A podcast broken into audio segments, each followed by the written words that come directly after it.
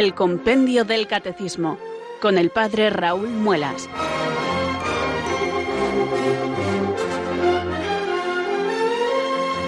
Muy buenas tardes, queridos oyentes de Radio María. Son las cuatro, las tres en Canarias. Aquí comienza una nueva edición del Compendio del Catecismo. Reciban desde Talavera de la Reina un saludo muy cordial del Padre Raúl Muelas, que un día más les habla desde estos micrófonos de Radio María, la radio de la Virgen, la fuerza de la esperanza. Sed todos bienvenidos.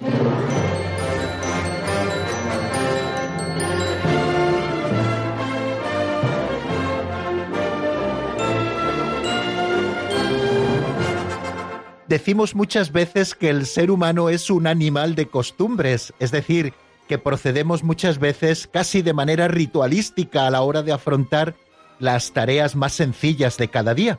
Pues yo descubro que eso me pasa a mí, se lo he contado en alguna ocasión, siempre que comenzamos el compendio del catecismo, que parece que no sé comenzar el programa si no le tengo entre mis manos y ya está abierto por la página que hoy nos va a ocupar en nuestro estudio.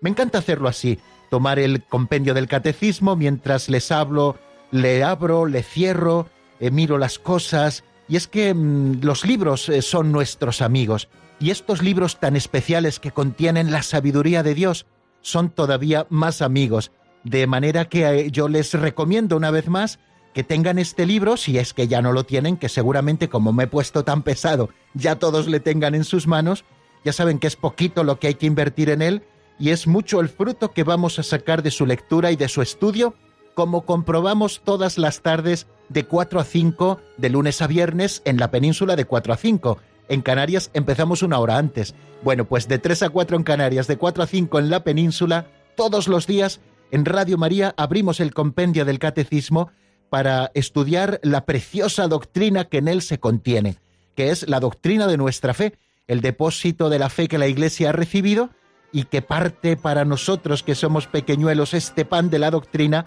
en este libro precioso, el compendio del Catecismo de la Iglesia Católica. Y nosotros conscientes de que la tarea que estamos realizando no puede ser tal si Dios no nos asiste, por eso cada día miramos al cielo y le invocamos pidiendo el Espíritu Santo. Y le decimos así.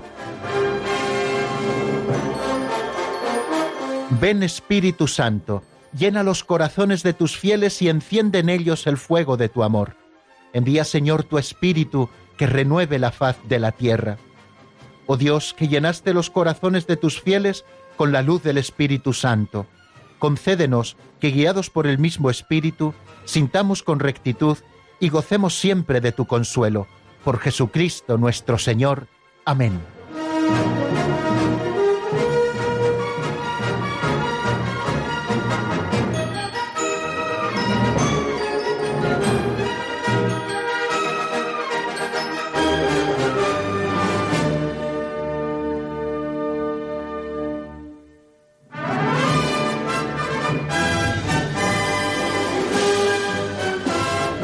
Comenzar nuestro estudio con una pequeña historia siempre favorece este acercamiento a los misterios. Lo hacemos con esta pequeñísima catequesis de la que luego hacemos una reflexión, que son las pinceladas de sabiduría que nos ofrece en un libro así titulado Don Justo López Melús, que en paz descanse, sacerdote operario y diocesano, ya les he hablado de él en alguna ocasión, que fue mi director espiritual en el Seminario de Toledo todo el tiempo de mis estudios de teología y al que estoy eternamente agradecido, no solo por aquel tiempo, sino por todo lo que de él he recibido y también por prestarnos estas pinceladas que nos sirven para abrir el estudio del compendio del catecismo.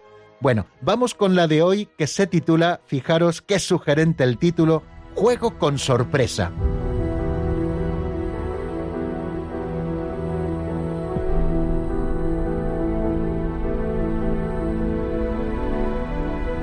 Juego con sorpresa. La oración es como un juego con sorpresa. Rezamos para obtener algo, y si oramos en serio, vemos que podemos prescindir de ello. Es curioso cómo cambian mis ideas cuando las llevo a la oración. En la oración, más que luz, obtenemos energía para seguir rezando en la oscuridad. No se trata de que Dios escuche lo que pido, sino de que yo escuche lo que Dios quiere de mí. Cuando el barquero se acerca al muelle, arroja la soga, rodea con ella el poste de amarre y tira hacia sí. Pero no es el muelle el que avanza hacia la barca, sino la barca la que se acerca al muelle. Esto es la oración. No atraer la voluntad de Dios a la mía, sino la mía, mi barca, a la de Dios. Si es posible, pase de mí este cáliz, pero no se haga mi voluntad, sino la tuya. Mateo 26:39.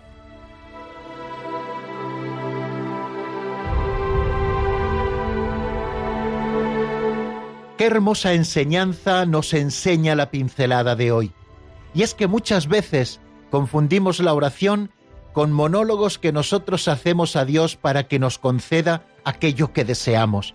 Vamos a la oración cerrados en nuestras propias preocupaciones y le pedimos una y otra vez a Dios que nos las resuelva. Y eso no es propiamente rezar. Santa Teresa de Jesús definió en una ocasión la oración como tratar de amistad con quien sabemos nos ama. La oración personal, antes que nada, es un encuentro entre Dios y cada uno de nosotros. Un encuentro en el que nosotros nos abrimos a Dios y en el que Dios se abre a nosotros. Un encuentro entre amigos que se aman, que se buscan, que se interesan el uno por el otro y el objeto de ese encuentro es el amor que existe entre las dos partes. Cuando buscamos a Dios así, somos conscientes de la desigualdad infinita que existe entre Él y nosotros. Sabemos de nuestra pobreza, de nuestras limitaciones, de nuestra falta de luz para recorrer el camino de la vida, de nuestra falta de objetividad ante muchos asuntos, de que las pasiones del corazón nos ciegan en ocasiones, y desde esta situación concreta le abrimos el corazón al que es todopoderoso para que nos ayude a afrontar el día a día. Pero hemos de preguntar al Señor cómo ve Él las cosas. Él que es justo, clemente y compasivo, sabe mucho más que nosotros. Él sabe mejor que nosotros lo que nos hace falta. Hemos de estar dispuestos, por tanto, a recibir de Dios la luz que necesitamos para ver las cosas desde su corazón. Y si hemos puesto en Él nuestra confianza, iremos conformando nuestra voluntad con la suya, que es con mucho lo mejor. Por eso, la oración bien hecha cambia nuestras ideas, y el que va comprendiendo el misterio de la oración ya no reza para obtener cosas, sino para que se haga la voluntad de Dios en su vida. Me ha parecido brillante el ejemplo del barquero y el muelle. El barquero que se acerca al muelle, arroja la soga, rodea con ella el poste de amarre y tira hacia sí. Pero no es el muelle el que avanza hacia la barca, sino la barca la que se acerca al muelle. Nuestra oración es echar la soga al amarre que es Dios y tirar fuerte hacia nosotros, claro que sí, pero no para que Dios se acerque a nosotros, sino para acercarnos nosotros a Él.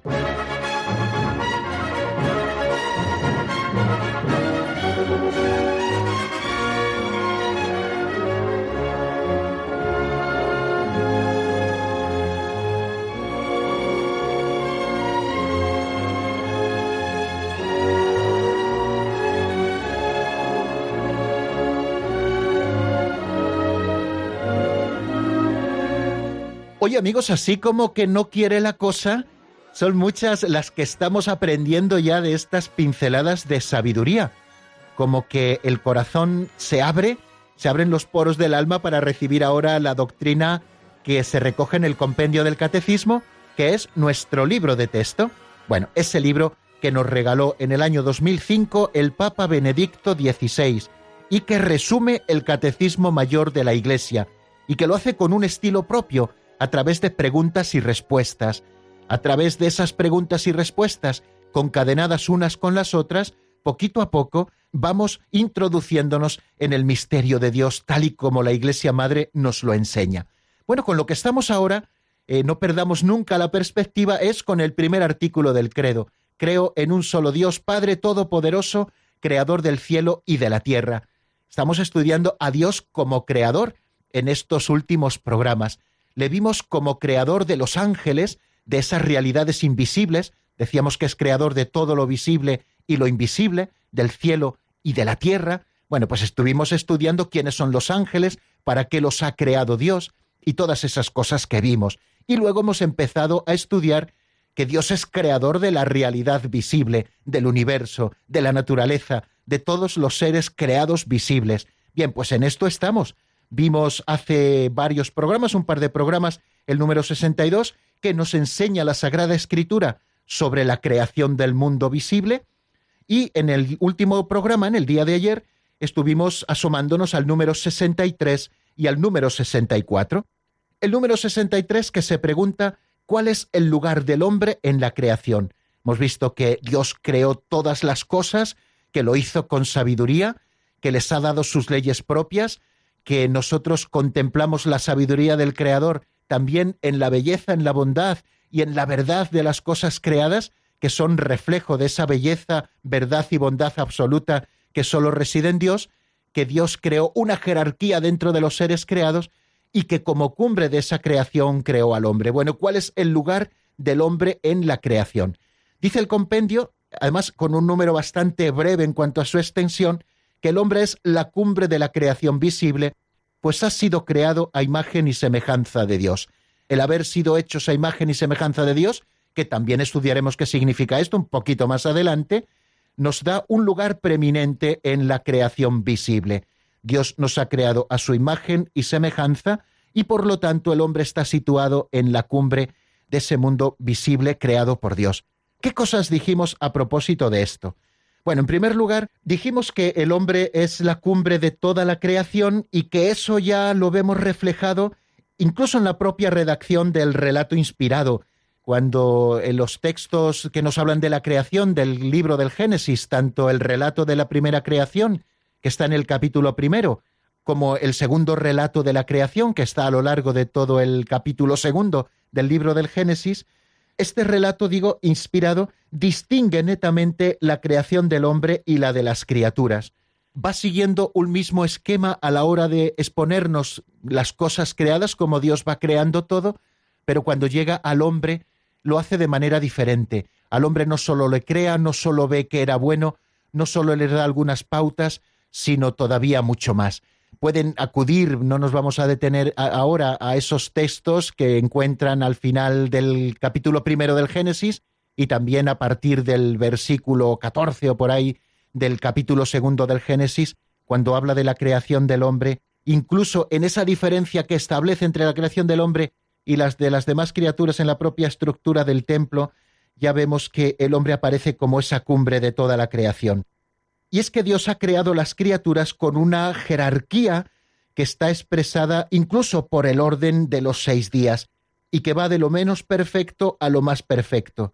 Dios ama a todas sus criaturas, cuida de cada una de ellas, incluso de los pajarillos, como nos dice Jesús en su Evangelio. Sin embargo, eh, el hombre ocupa un lugar especial dentro de la creación.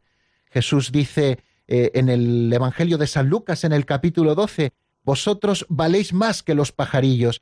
O en el Evangelio de San Mateo, también en el capítulo 12, cuando nos habla de aquel pasaje en el que cura a un hombre que tenía parálisis en una mano y que se enfadan los fariseos porque ha curado en sábado, el Señor dice, si una oveja se os cae en sábado a una zanja no la sacáis, pues vosotros valéis infinitamente más que las ovejas. Bueno, existe una jerarquía, partimos de esta verdad que la Iglesia nos enseña, de que existe una jerarquía en las criaturas. Y a propósito de esto, estuvimos hablando de la ecología, pero desde una visión cristiana. Existen como dos corrientes ecológicas, ¿no? que podíamos decir en nuestro mundo de hoy, simplificando así mucho. Lo hacíamos de la mano de un artículo titulado así Visión Cristiana de la Ecología del profesor Antonio Porras de la Universidad Pontificia de la Santa Cruz de Roma. Esas dos corrientes son contrapuestas.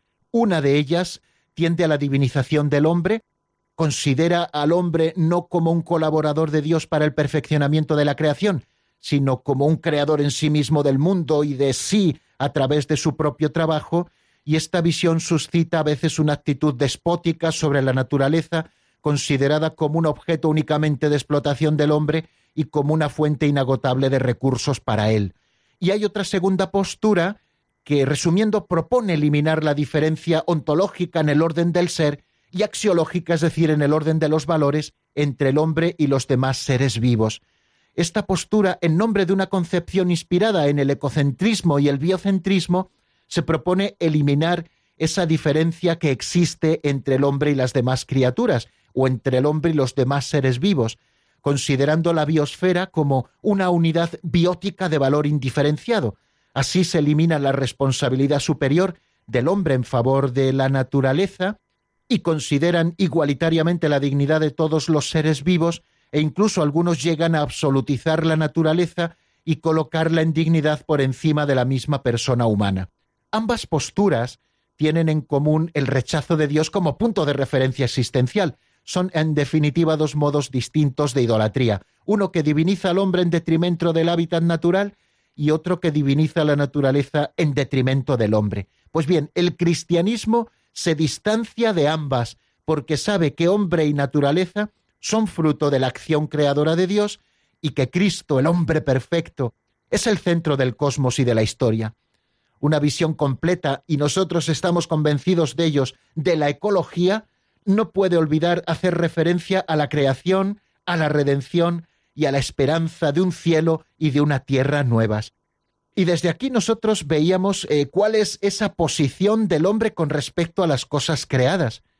Nos asomábamos un poquito, como ya hemos hecho, a los relatos de la creación, que por un lado colocan al hombre dentro de la naturaleza, porque tienen a un mismo creador, y están ordenados el hombre junto con la naturaleza a la gloria de Dios, por lo tanto la actitud del hombre no puede ser la del desarraigo o el distanciamiento o la oposición a la naturaleza, sino la del compromiso, porque la naturaleza no sólo enmarca la vida de los hombres, sino que de algún modo formamos parte de ella.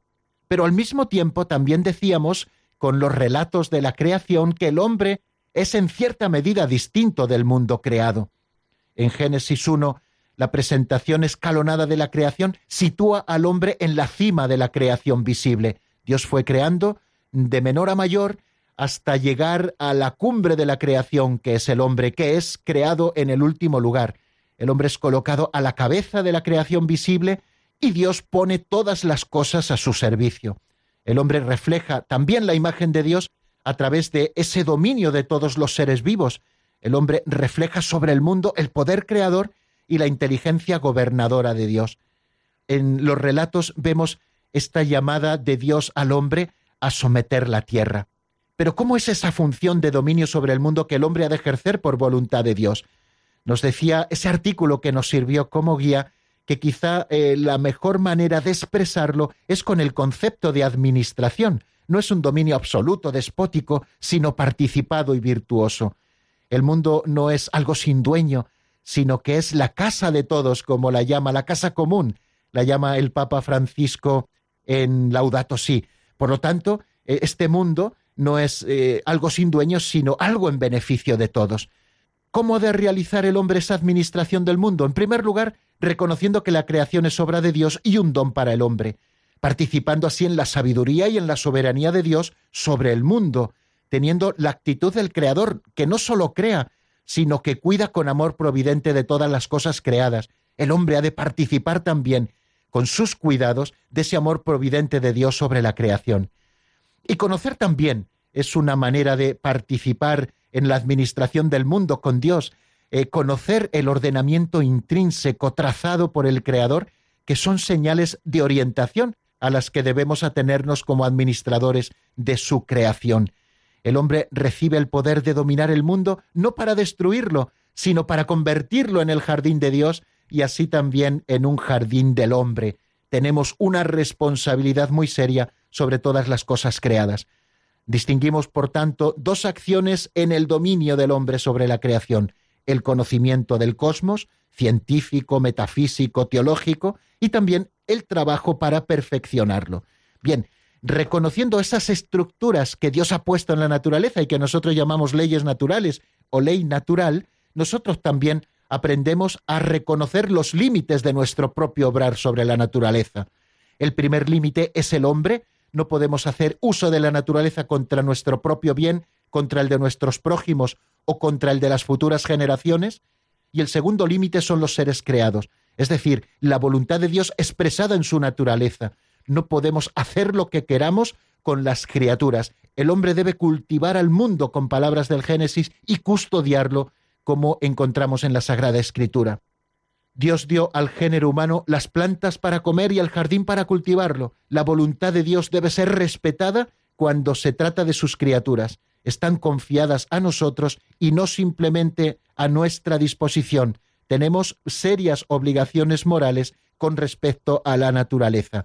Les ofrecía como lectura complementaria, que es fundamento, que es fuente de toda la doctrina en, cuanto a la ecología, esa carta encíclica del Papa Francisco de hace dos años y pico, que se titula Si Laudato Si, y que si ustedes lo buscan en Google lo encontrarán perfectamente en la página web del Vaticano. Eh, si pueden, léanlo. Les llevará un poquito de tiempo, pero nos ayudará muchísimo a aclarar las ideas sobre nuestra responsabilidad sobre la casa común que es el mundo creado. Y también nos asomábamos al número 64, que se pregunta qué tipo de relación existe entre las cosas creadas. Decíamos con el compendio que entre las cosas creadas, que entre las criaturas, existe una interdependencia y jerarquía queridas por Dios. Al mismo tiempo, entre las criaturas existe una unidad y solidaridad, porque todas ellas tienen el mismo Creador, son amadas por Dios y están ordenadas a su gloria. A nosotros nos corresponde, nos dice el compendio, respetar las leyes inscritas en la creación y las relaciones que dimanan de la naturaleza de las cosas es por tanto un principio de sabiduría y un fundamento de la moral. Bien, pues no nos entretenemos más en este número, que también hemos explicado cosas de él con referencia al número 63, y vamos a dar un pasito adelante con lo que hoy tenemos como objeto de nuestro estudio, el número siguiente.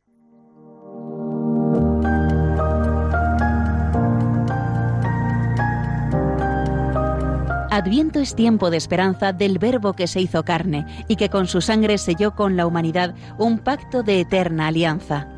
Durante este tiempo acompañamos a María cuando el dulce peso del Niño Dios se hace sentir en su seno virginal. Nuestra espera en comunión se expresa en el carisma evangelizador de Radio María. Continuamos expandiendo la radio de la Madre para que la palabra de Dios llegue a cada uno de los hermanos. Para ello necesitamos tu ayuda. Colabora. Puedes hacerlo en cualquier sucursal del Banco Popular o sus filiales, en el Banco Santander, en las cuentas de la Asociación Radio María o si quieres que tu donativo desgrave fiscalmente, en las cuentas de la Fundación Amigos de Radio María, en los mismos bancos, indicándonos tus datos por teléfono si es la primera vez que lo haces también por transferencia bancaria, giro postal o cheque a nombre de Asociación Radio María, enviándolo a Radio María, Paseo de Lanceros 2, primera planta 28024, Madrid. Si lo prefieres, puedes llamar al 91 822 8010 y te facilitaremos todos los trámites. Adviento en Radio María, la fuerza de la esperanza.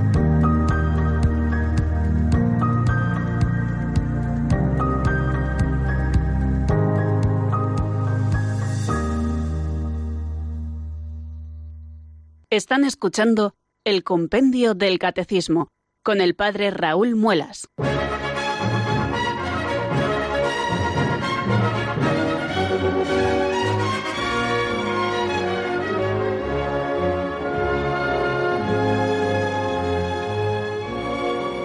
Con este número que vamos a estudiar ahora cerramos el epígrafe, así lo hace el compendio del Catecismo, que dedica al cielo y a la tierra. Recuerden que estamos estudiando que Dios es creador, que Dios es Padre Todopoderoso, creador del cielo y de la tierra.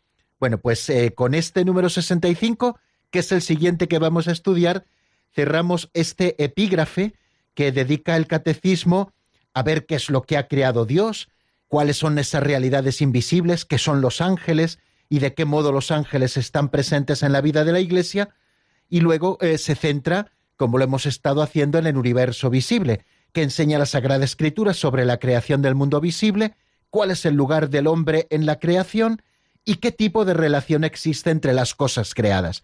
Bueno, pues el número 65, que cierra, repito, este epígrafe, eh, se pregunta lo siguiente, ¿qué relación existe entre la obra de la creación y la de la redención? Un número interesante y además que nos abre reflexiones también muy interesantes. Lo primero que vamos a hacer, como siempre, es escuchar lo que nos dice el compendio. ¿Qué relación existe entre la obra de la creación y la obra de la redención?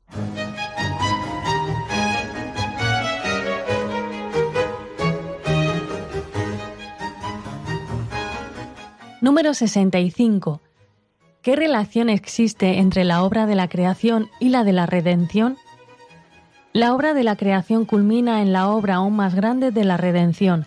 Con esta, de hecho, se inicia la nueva creación en la cual todo hallará de nuevo su pleno sentido y cumplimiento.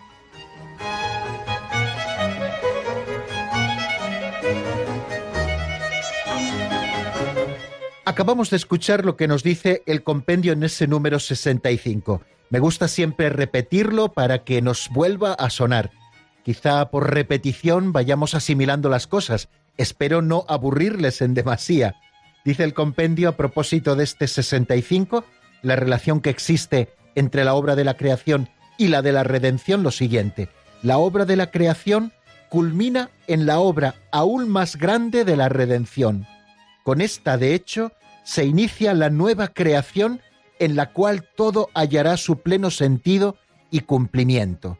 Bueno, con estas poquitas palabras nos expresa muchas cosas el compendio del catecismo.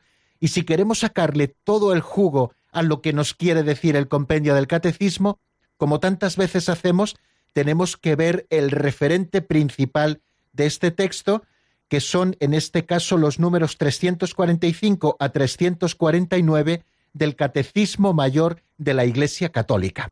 Bueno, ¿cómo nos dice el relato de la primera creación que culmina esta obra creadora de Dios? Leemos en el capítulo 2 al principio. Dice así desde el 1 al 4. Así quedaron concluidos el cielo, la tierra y todo el universo. Y habiendo concluido el día séptimo la obra que había hecho, descansó el día séptimo de toda la obra que había hecho. Y bendijo Dios el día séptimo y lo consagró, porque en él descansó de toda la obra que Dios había hecho cuando creó. Esta es la historia del cielo y de la tierra cuando fueron creados. Bueno, vemos que la culminación de la obra de los seis días, de toda esa obra creadora desarrollada por Dios, como nos dice el texto del Génesis, en seis días, es el Sabbat, que es la culminación, el séptimo día. El texto sagrado nos ha dicho que Dios concluyó el séptimo día la obra que había hecho, y que así el cielo y la tierra fueron acabados. Vemos pues que en el día séptimo, día de descanso, Dios santificó y bendijo este día. Estas palabras inspiradas eh, son ricas, nos dice el Catecismo Mayor, en enseñanzas salvíficas. Bueno, ¿cuáles son esas enseñanzas salvíficas que nos ofrece este texto en el cual se nos dice que el séptimo día, el último día de la creación, Dios descansó? En la creación Dios puso un fundamento y unas leyes que permanecen siempre estables. En esas leyes permanentes y estables que Dios puso como fundamento de la creación, el creyente podrá apoyarse con confianza, de manera que sean para él esas leyes de la naturaleza el signo y la garantía de la fidelidad inquebrantable de la alianza de Dios. Por su parte, el hombre también deberá permanecer fiel a este fundamento y respetar las leyes que el Creador ha inscrito en la creación. Bueno, creo que esta idea es bastante clara. Eh, Dios ha establecido unas leyes permanentes y estables que las conocemos, que buscamos esas relaciones que existen entre los seres creados y las leyes que rigen a todas las criaturas, nosotros encontramos o debemos encontrar en ellas un signo de la fidelidad de Dios que siempre permanece inquebrantable a la alianza. Nosotros tendremos que corresponder al contemplar esas leyes estables y permanentes, también con nuestra fidelidad, respetar esas leyes que el Creador ha inscrito en la creación. Pero toda la creación está hecha con miras al Sabbat, a ese último día, el séptimo día de descanso, y por tanto toda la creación está mirando a ese culto y a esa adoración a Dios. La creación termina en ese día de culto y de adoración a Dios. El culto, por lo tanto, está también inscrito en el orden de la creación. Decía eh, San Benito en su regla, lo pueden ver en el número 43, el párrafo tercero, que nada se anteponga a la dedicación a Dios. Os lo digo también en latín, no por hacerme el sabiondo ni mucho menos, sino porque suena muy bien. Operidei nicil preponatur. Operidei nicil preponatur, eh, que significa eso, que nada se anteponga a la dedicación a Dios. Indica así el recto orden de las preocupaciones humanas. San Benito nos está indicando a todos, lo hace así a sus monjes en su famosa regla, pero también nos lo está haciendo a todos los cristianos, que no tenemos que anteponer nada a la dedicación a Dios. Esto lo vemos ya en esta catequesis hermosa de los primeros capítulos del Génesis en los cuales se nos habla de la creación. Toda la obra creadora está con miras al Sabbat, es decir, a ese último día dedicado, consagrado a Dios, en el cual Dios descansó y nos enseñó también a que sea un día de santificación y de culto y de adoración. El Sabbat pertenece al corazón de la ley de Israel. Guardar los mandamientos es corresponder a la sabiduría y a la voluntad de Dios expresadas en la obra de la creación. Pero ya saben amigos que no todo termina aquí. Aquí culmina la obra creadora. Pero esa obra creadora queda incompleta hasta que llega a la plenitud de esa otra obra redentora. Nosotros hablamos del octavo día, el día de la resurrección de nuestro Señor Jesucristo. Para nosotros ha surgido un nuevo día, el de la resurrección del Señor. El séptimo día acaba la primera creación y el octavo día, el día que Jesucristo resucita de entre los muertos, al octavo día, comienza la nueva creación. Así, la obra de la creación culmina en la obra todavía más grande, como nos ha dicho ese texto del número 65 del compendio del Catecismo, esa obra todavía más grande que es la redención. La primera creación, por tanto, encuentra su sentido y su cumbre en la nueva creación en Cristo, cuyo esplendor sobrepasa al de la primera creación. Estas son palabras que aparecen en la oración que se hace después de la primera lectura, donde se nos narra la obra creadora en la vigilia pascual. Se dice esto, que la nueva creación en Cristo tiene un esplendor que sobrepasa todavía al de la primera creación. Bueno, pues podemos ir dándole un poquito vueltas a lo que nos dice este número 65, qué relación existe entre la obra de la creación y la de la redención. Hemos dicho que toda la obra creadora mira hacia el Sabbat, hacia ese séptimo día consagrado por Dios para el descanso, es decir, para el culto y para la adoración. Nos está dando a entender, por tanto, el texto de la creación que ésta está hecha con miras al Sabbat y, por tanto, a ese culto y a esa adoración. Un culto que está inscrito en el orden mismo de la creación, pero que en nosotros no se queda en el séptimo día, sino que nosotros hablamos del octavo día. En Jesucristo adquiere plenitud la creación y todas las promesas de Dios. Por lo tanto, ese octavo día comienza la obra aún más maravillosa de la nueva creación, que es la obra de la redención. Bueno, vamos a detenernos un poquito porque casi se nos hace el tiempo hablando de este número 65, ya le tenemos ahí apuntado, y os invito a que reflexionemos sobre él con una canción que se titula Ben Salvador, muy propia de este tiempo, que es de Lucien Days. Espero que les guste.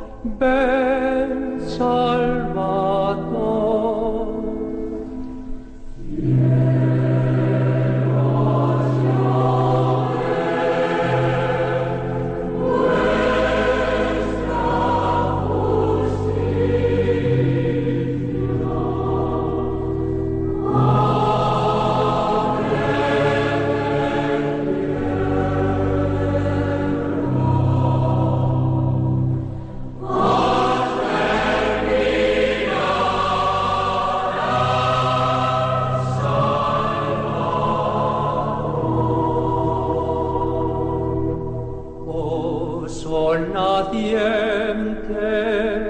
esplendor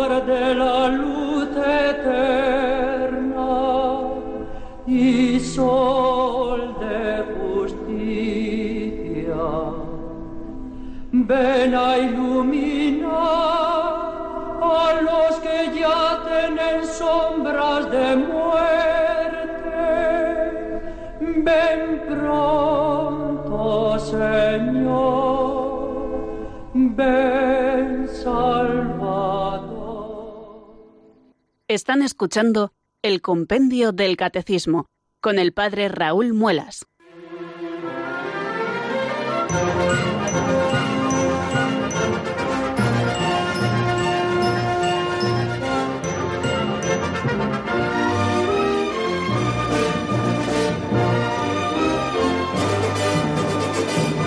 Por la hora que es, queridos amigos, no vamos a pasar a un nuevo número, al 66, sino que vamos a poner un corolario a este número 65. A partir del número 66 abrimos un nuevo epígrafe donde vamos a estudiar el hombre creado por Dios y por lo tanto ya lo dejaremos para nuestro próximo programa. Pero sí que vamos a poner un corolario que me resulta interesante a propósito de un artículo que ayer citaba y que nos servía de guía para parte de nuestra reflexión. Es un artículo que se titula Visión Cristiana de la Ecología del profesor Antonio Porras de la Universidad Pontificia de la Santa Cruz de Roma. Bueno, pues en ese artículo eh, nosotros estuvimos viendo ese punto de la ecología y el plan creador de Dios, es decir, eh, cuál es la posición del hombre en la obra creadora de Dios, y luego tiene un segundo punto muy interesante que lo titula el autor El pecado y la redención. Bueno, creo que es muy interesante para que nosotros veamos también esa relación que existe entre la obra de la creación y la obra de la redención. ¿Por qué existe la redención? Porque se introduce por parte del hombre un elemento que lo desarmoniza todo, que es el pecado. No perdemos de vista nunca la realidad del pecado, ese pecado original que rompió la armonía entre Dios y el hombre y también entre el hombre y toda la creación. Por lo tanto, eh, la crisis medioambiental, nos dice este autor, no es fruto solo de un error técnico, es el fruto de la voluntad humana que ha decidido usar la creación para su propia exaltación de poder y bienestar. El problema ecológico, eh, afirma con toda rotundidad, y yo estoy de acuerdo, es un problema moral. El empeño ecológico comienza, por lo tanto, si es un problema moral, por un cambio espiritual y moral de cada uno de nosotros. La ecología interior, es decir, el cambiar el corazón para hacerlo conforme a la ley de Dios, esa conversión interior, esa ecología interior, debe mejorar y sin duda mejorará mucho también la ecología exterior. El cambio moral de la persona engendra en ella un nuevo modo de actuar, tanto en la relación con los otros como en la relación con la naturaleza.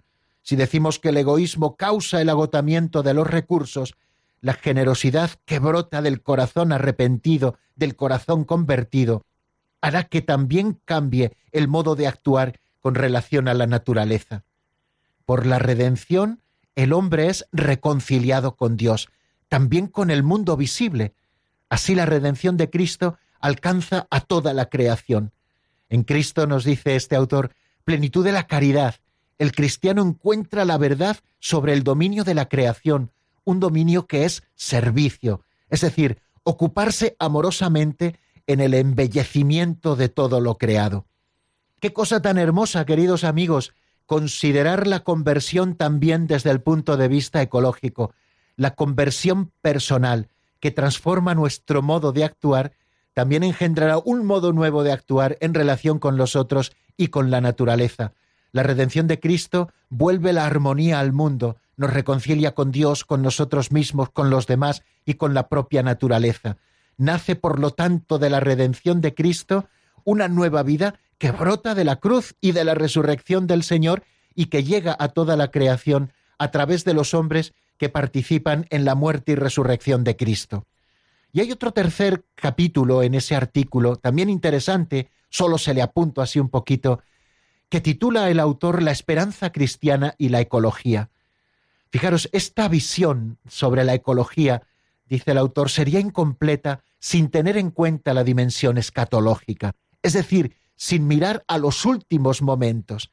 La esperanza que nosotros tenemos de un cielo nuevo y una tierra nueva, porque así Cristo nos lo ha prometido, pasa por el camino de la santificación de las realidades terrenas la espera de una tierra nueva, ha de aumentar en nosotros nuestra preocupación por perfeccionar esta tierra para anticipar un rayo de esa tierra nueva.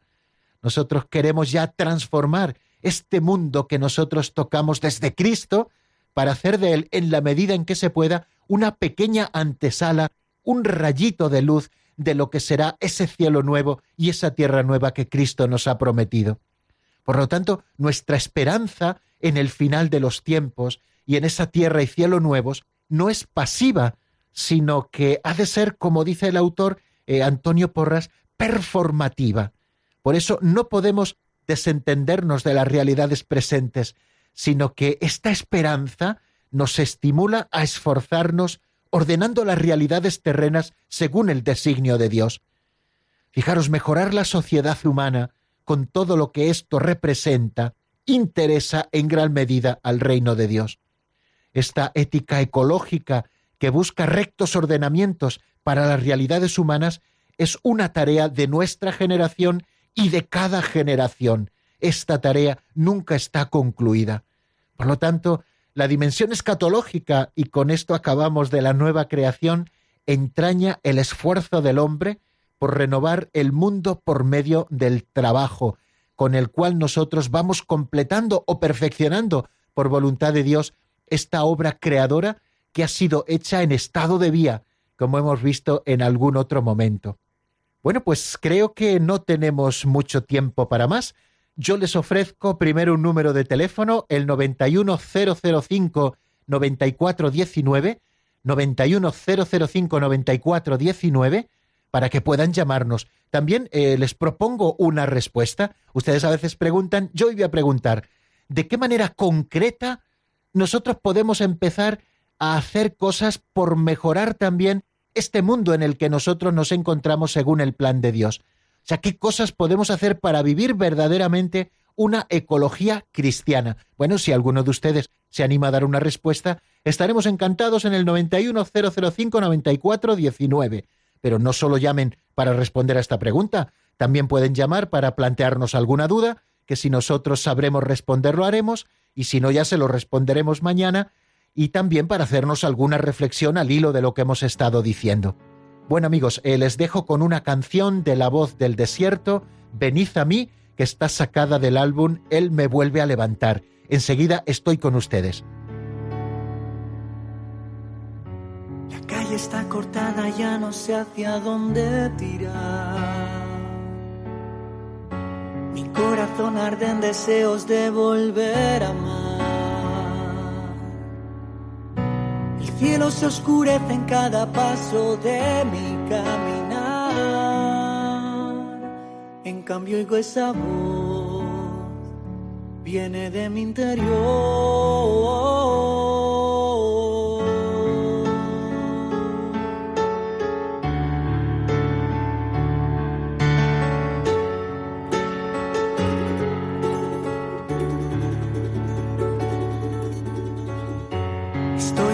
Hambriento y necesito algo de beber. Por más que me dan cosas, nada puede calmar mi sed. Mi corazón reseco quiere encontrar por fin la paz y vuelvo a oír su voz. Viene de mi interior. Venid a mí los que estáis cansados. Venid a mí los que estáis agobiados. Y yo, y yo os aliviaré. Y yo os aliviaré.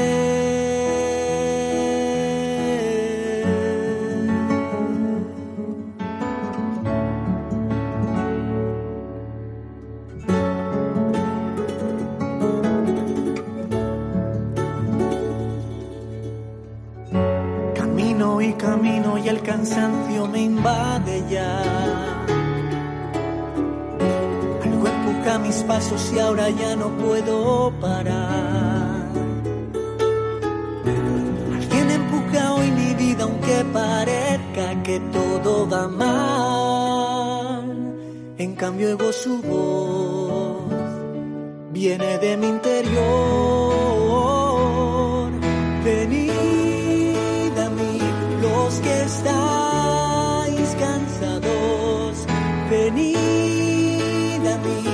Que estáis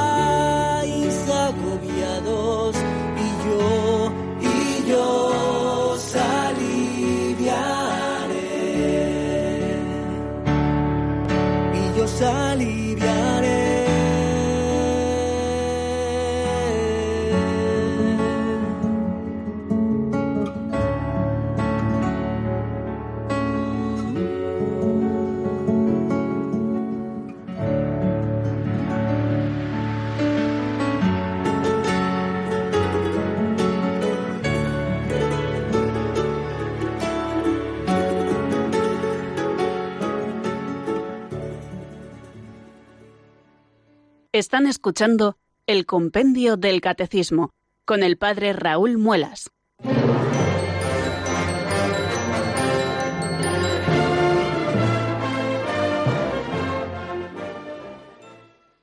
Las 5 menos 11 minutos de la tarde de este día 18 de diciembre del año 2018, un día mariano en nuestra tierra patria.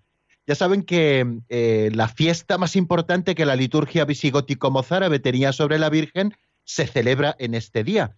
De hecho, dentro de un ratito, a los que les dé tiempo porque estén más cerca, a las seis y media celebraremos la misa en rito hispano-mozárabe en la Basílica de Nuestra Señora del Prado de Talavera de la Reina, donde, donde yo estoy.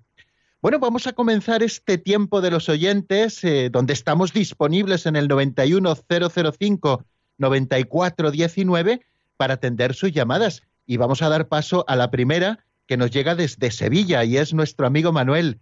Buenas tardes y bienvenido, Manuel.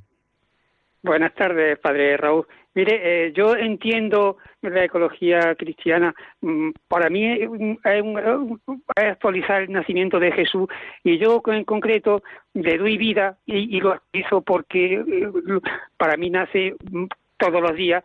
Yo tengo tengo ocho hijos y ya tengo nueve nietos y vienen dos de camino ya, uno para febrero, otro para julio, total que entre ese 11 nietos. Y yo la Nochebuena, la noche cuando, sobre todo para los más pequeños, les digo, bueno, ¿qué, qué estamos celebrando aquí? Y entonces mm, me dicen, pues aquí celebramos el nacimiento de Jesús. Digo, pues sí, es la natividad, la natividad, el nacimiento de Jesús.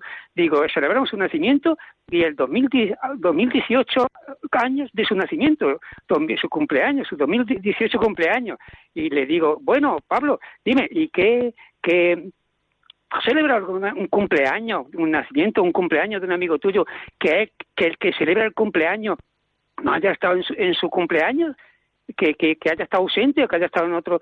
Digo, pues entonces Jesús nos ha invitado aquí y estamos celebrando su nacimiento y su 2018 cumpleaños y, en- y él está aquí presente. Digo, ¿y vosotros habéis celebrado el cumpleaños de algún amigo vuestro y que y que no que él no que, además de que que esté que no esté vivo, que, que, que, esté muerto. Digo, pues, porque Jesús está vivo, está aquí delante de nosotros, porque si estuviera muerto, esto no sería un cumpleaños, sería un tanatorio, sería un velatorio. Jesús está presente, igual que cuando se celebra un cumpleaños, Él nos ha invitado aquí y además está vivo, porque cuando celebra un cumpleaños está vivo, no, no está muerto.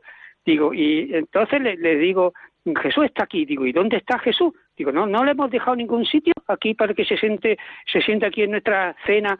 Digo, sí, y nos miramos todos uno al otro. Digo, Jesús. Es, es, es, Dios, es Jesús, Jesús de Nazaret, que vivió, fue crucificado y resucitó. Y, y tal, verdad que resucitó, que su tumba está vacía, al contrario de la tumba de, de Mahoma o de Buda, que están llenas de los huesos de, de, Mahoma y de Buda. Jesús, su tumba está vacía y resucitó y está aquí con nosotros, y está en espíritu, y está, como él lo dijo una vez, digo, donde varios se, se reúnen en mi nombre, como nosotros estamos aquí reunidos en su nombre, celebrando su nacimiento y su cumpleaños, está en medio de nosotros. Y está en medio de nosotros fuera o dentro de nosotros. Si queremos que entre en nuestro corazón, está dentro de nosotros. ¿Y a qué queréis que que esté dentro? Y digo, sí, está dentro de nosotros. Y es como está dentro, mira por nuestros ojos. Y ahora nos está mirando uno a nosotros. Y nos abraza y nos besa. Y por nuestros labios nos va a besar. Y entonces le digo, venga, vamos a darnos un beso cada uno. Vamos a abrazarnos. Y nos abrazamos entre todos. Y le decimos, Jesús, que no sabéis qué le regaló su Padre, Dios, a Jesús cuando nació. Digo, pues le regaló una familia, le regaló la Sagrada Familia, le, regaló a José y a María, le regaló. ¿Y nosotros qué le vamos a regalar? Le vamos a regalar a nuestra familia también.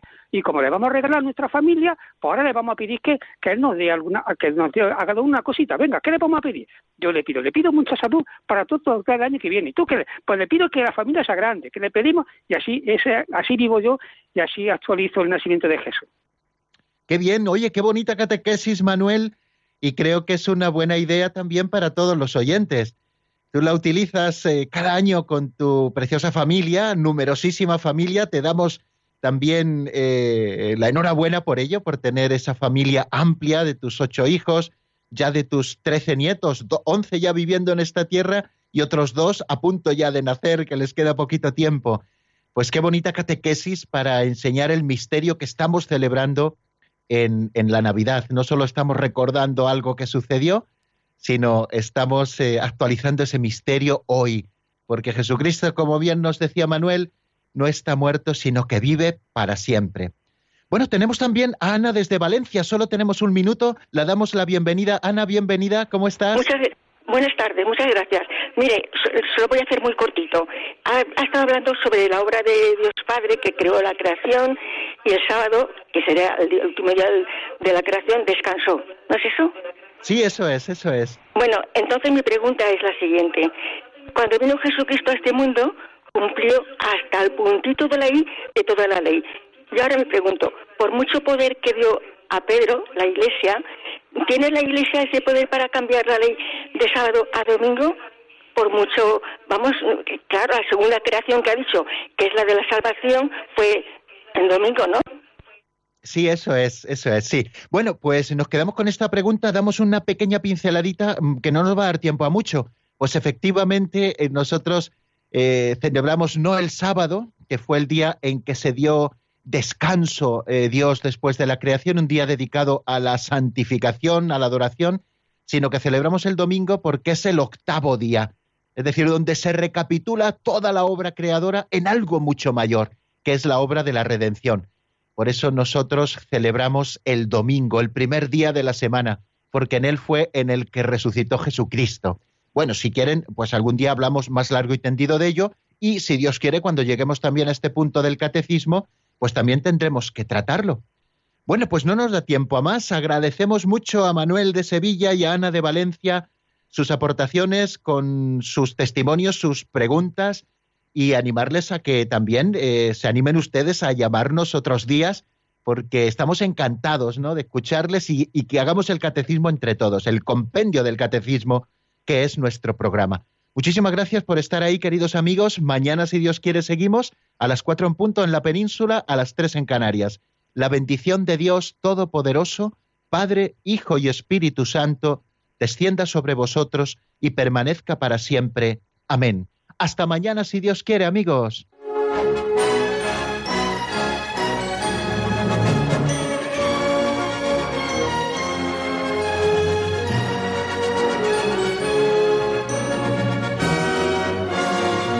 El Compendio del Catecismo con el Padre Raúl Muelas